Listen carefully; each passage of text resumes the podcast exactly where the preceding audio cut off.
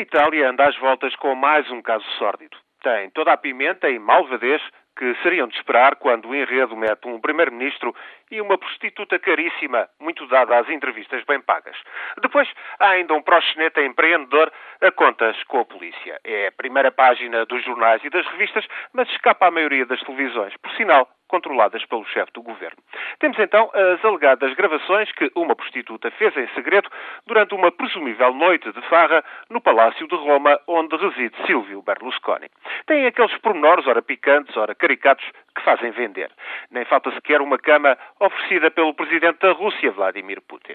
Enfim, desde segunda-feira que se podem ouvir um pouco por todo lado. E assim, vêm as noites de Berlusconi e Patrícia, a tal senhora equívoca, juntar-se a uma série de outros percalços que têm afligido o primeiro-ministro de Itália. Ele é o processo de divórcio, depois da mulher se dizer farta e ofendida pela amizade insinuante de Berlusconi com uma adolescente, ofendida ainda pela ideia peregrina que teve o seu marido de tentar apresentar beldades como candidatas ao Parlamento Europeu. Nestes meses que vão passando, apareceram ainda fotografias de festas e gente nua e seminua na fabulosa quinta que Berlusconi tem na Sardanha e outras histórias com belas mulheres. Ora, no meio de tudo isto, Berlusconi, que não estava nada faz 73 anos, foi andando sem sofrer moça de maior.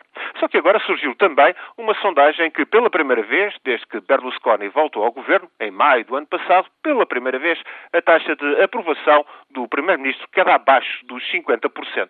Mas é um quase nada, porque 49% dos inquiridos manifestam muita ou razoável confiança no primeiro-ministro.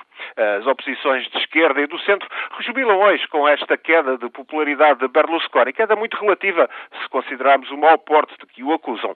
Rejubilam, pois, os inimigos de Berlusconi, mas têm capitalizado pouca coisa que se veja. Basta lembrar que na emergência do terremoto de abril em Áquila, Berlusconi conseguiu mostrar dinamismo e prontidão na resposta, desarmando a oposição três vezes chefe do governo, o multimilionário Berlusconi, diz então que é alvo de uma campanha de difamação e está pronto para a guerra. Guerra judicial, bem se entende. As histórias recambulescas e sórdidas que não largam Il Cavaliere, para já, ainda não tiveram consequências políticas relevantes, muito por culpa da desorientação de agentes de esquerda do centro e de uns quantos solitários da direita que contestam Berlusconi sem convencerem o eleitorado das suas próprias virtudes. Só por isso, a oposição italiana também tem de olhar-se ao espelho e fazer o seu exame de consciência. Quanto a Silvio Berlusconi, é o que já se sabe. Il Cavaliere segue fogoso e brioso.